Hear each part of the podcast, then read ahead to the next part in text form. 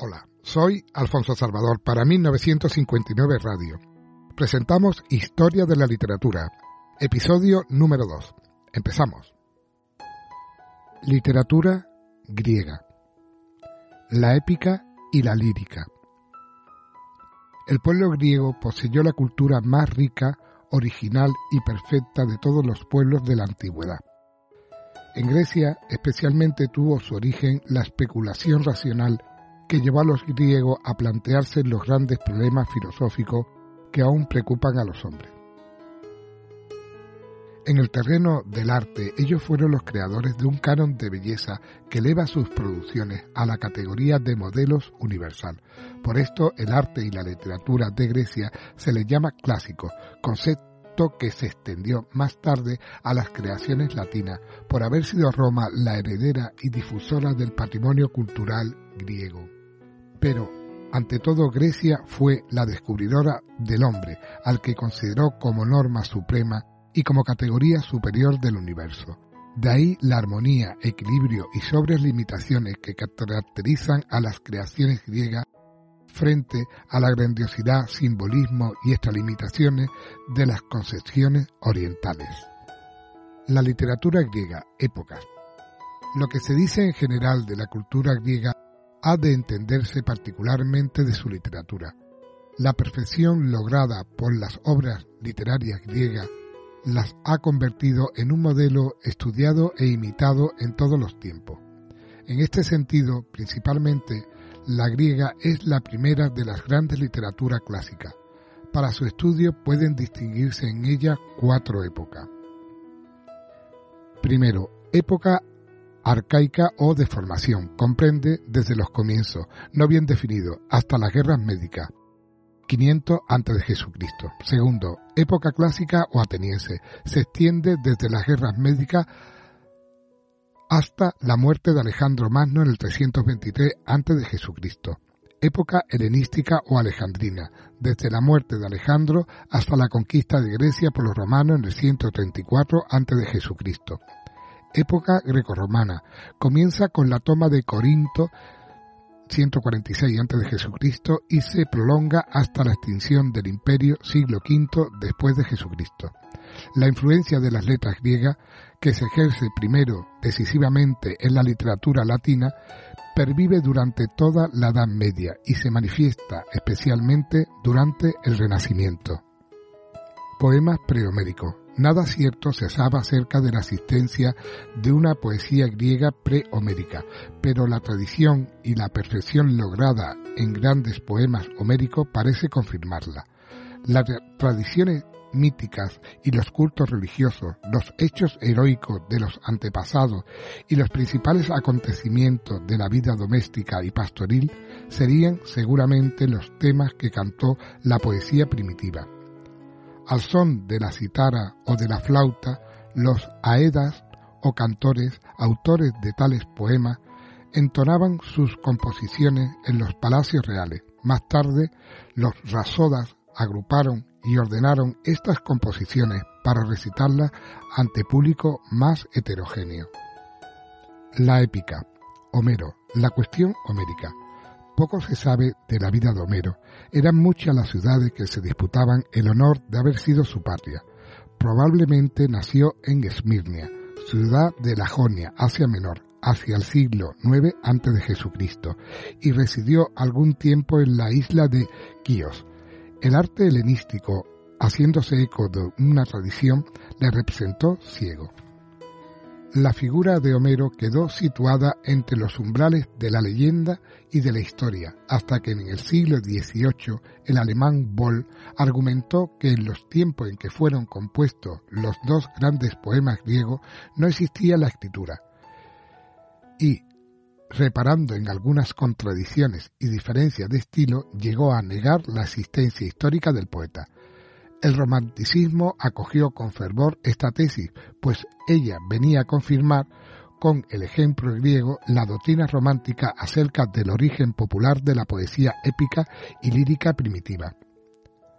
Más tarde la crítica ha establecido sobre bases inconmovibles la figura histórica del poeta y le ha restituido la paternidad de sus obras, aunque no niega la posible utilización por parte de él de diversos materiales poéticos anteriores y la interpolación de sus poemas de ciertos elementos extraños por obra de los Raxodas. Las obras de Homero. Prescindiendo de otras obras que se le atribuyen, Homero es, ante todo, el autor de la Liada y de la Odisea. La primera, según se cree, es obra de su madurez y la segunda de su ancianidad. La Iliada, de Ilión, nombre griego de Troya, tiene como tema central un episodio de la guerra de Troya, la cólera de Aquiles. La lucha, originada a causa del rapto de la bella Helena, esposa del rey de Esparta, Menelao, por el príncipe troyano Paris, se encuentra en el décimo año. El héroe griego Aquiles, disgustado después de su violenta disputa con su jefe Agamenón, rey de Argos, porque le había raptado una esclava, se niega a pelear. La suerte es entonces adversa a los griegos y se ven obligados a refugiarse en sus naves. Aquiles consiente en prestar sus armas para que su gran amigo Patroclo intervenga en el combate, pero Héctor, esforzado héroe troyano, da muerte a Patroclo. Indignado Aquiles se decide al fin a intervenir en la lucha, combate valerosamente y venga a su amigo, matando a Héctor cuyo cadáver arrastra hasta su tienda. Allí acude a pedírselo Priasmo, rey de Troya y padre de Héctor, que se lo lleva a la ciudad.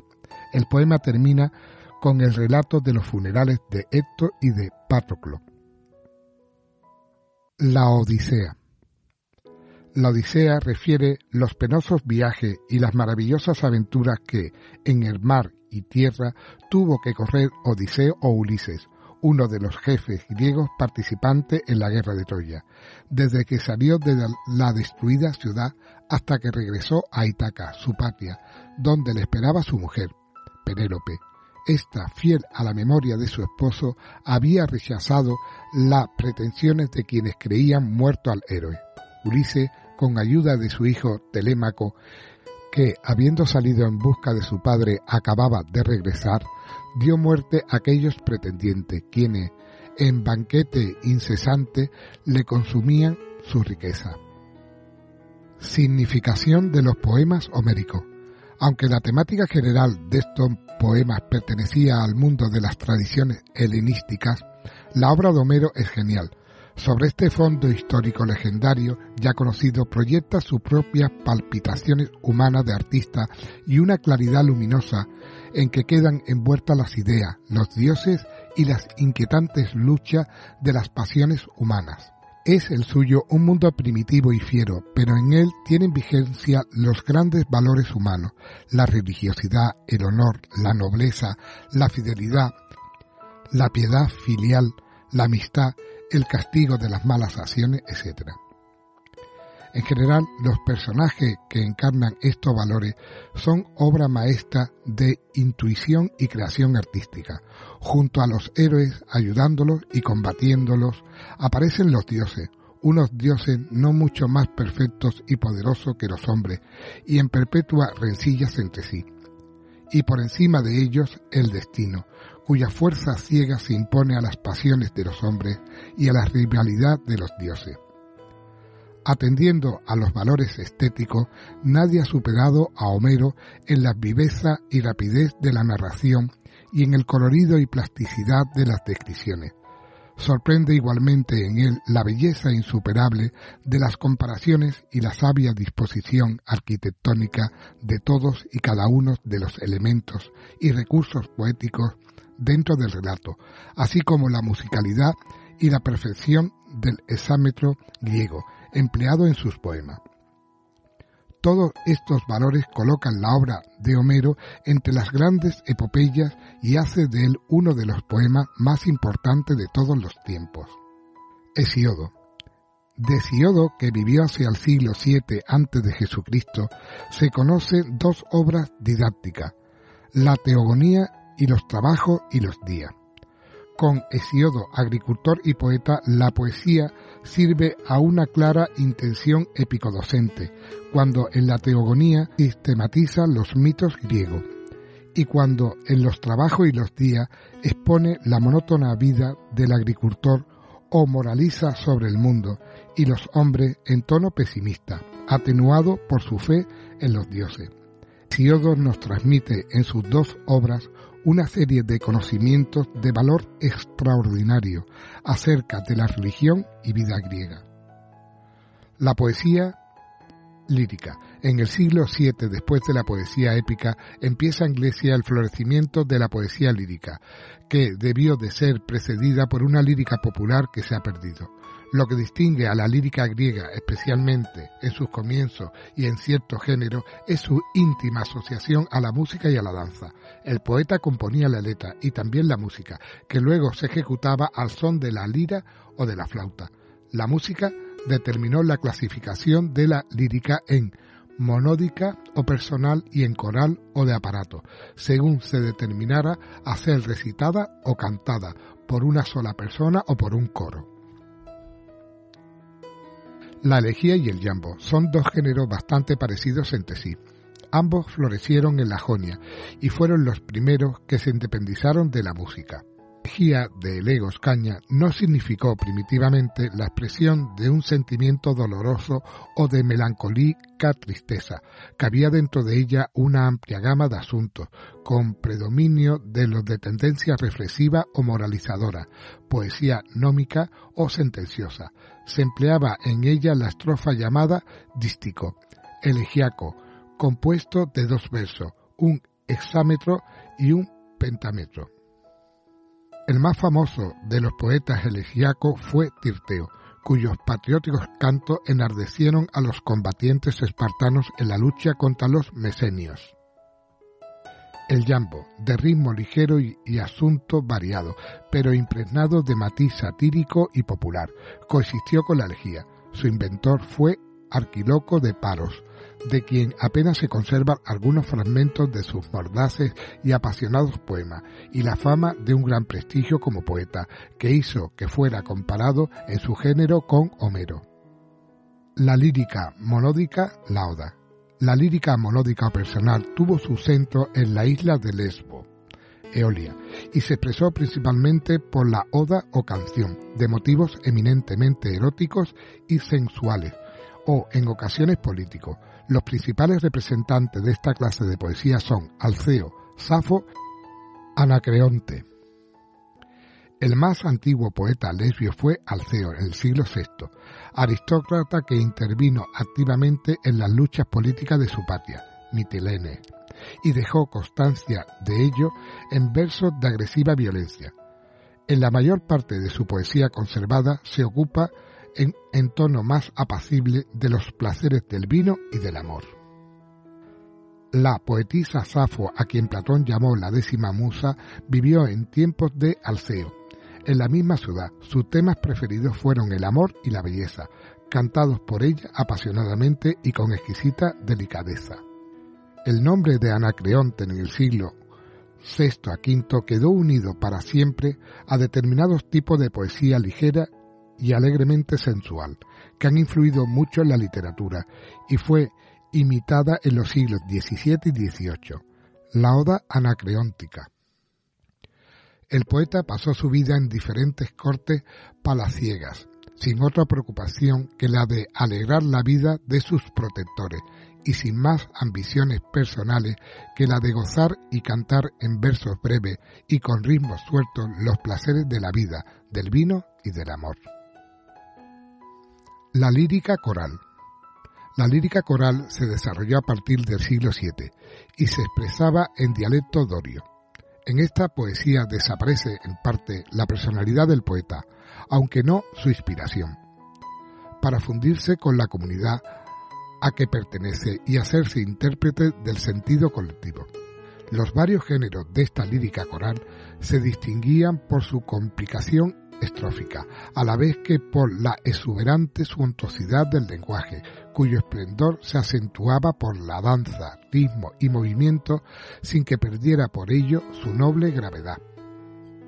De las composiciones corales de temas religiosos figuraba la siguiente, el peán, canto de acción de gracia en honor de Apolo, el parteneo, danza procesional interpretada por un coro de muchacha en honor de Atenea, el ditirambo, el lord de Dionisos, tumultuoso y orgiástico, muy importante por su influencia posterior en la tragedia. En las variedades profanas de esta lírica se distinguían el ismeneo, canto nuncial, el tremo, canto fúnebre, el epinicio, canto de alabanza a los vencedores en los juegos, el encomio, que, dedicado al principio solo a los dioses y a los héroes, se destinó después a honrar a cualquier persona, especialmente a los convidados a algún banquete. El himno, en general, canto en honor de cualquiera de los dioses o héroes. Píndaro. Entre los poetas que se distinguieron en el cultivo de la lírica coral, sobresale Píndaro, a quien la fama ha consagrado como el máximo valor lírico de Grecia. Nació en Sinocéfalo, cerca de Teba. Vivió en Atena en el siglo V y tomó parte en las guerras médicas. Su popularidad en vida fue enorme. De su producción solo se conservan cuatro libros de Epinicio, que contienen 44 odas triunfales destinadas a celebrar las hazañas de los atletas vencedores en los Juegos Olímpicos, píticos, ísmicos y nemeos. El acierto principal de Píndaro consistió en elevarse de la consideración de las victorias de los atletas a la contemplación de los dioses o a la exaltación de las virtudes de los antepasados del vencedor, dando así a su poema un valor universal y perenne es un poeta dominado por el sentimiento religioso. Los dioses son para él los autores de la inspiración y los dadores de la victoria. Hay en él, además, un constante afán sentencioso y moralizador, junto a un pesimismo radical acerca del hombre. Odas se distinguen por la grandeza de concepción, la vehemencia del lenguaje, la magnificencia y atrevimiento de sus metáforas, y la radical variedad de su métrica.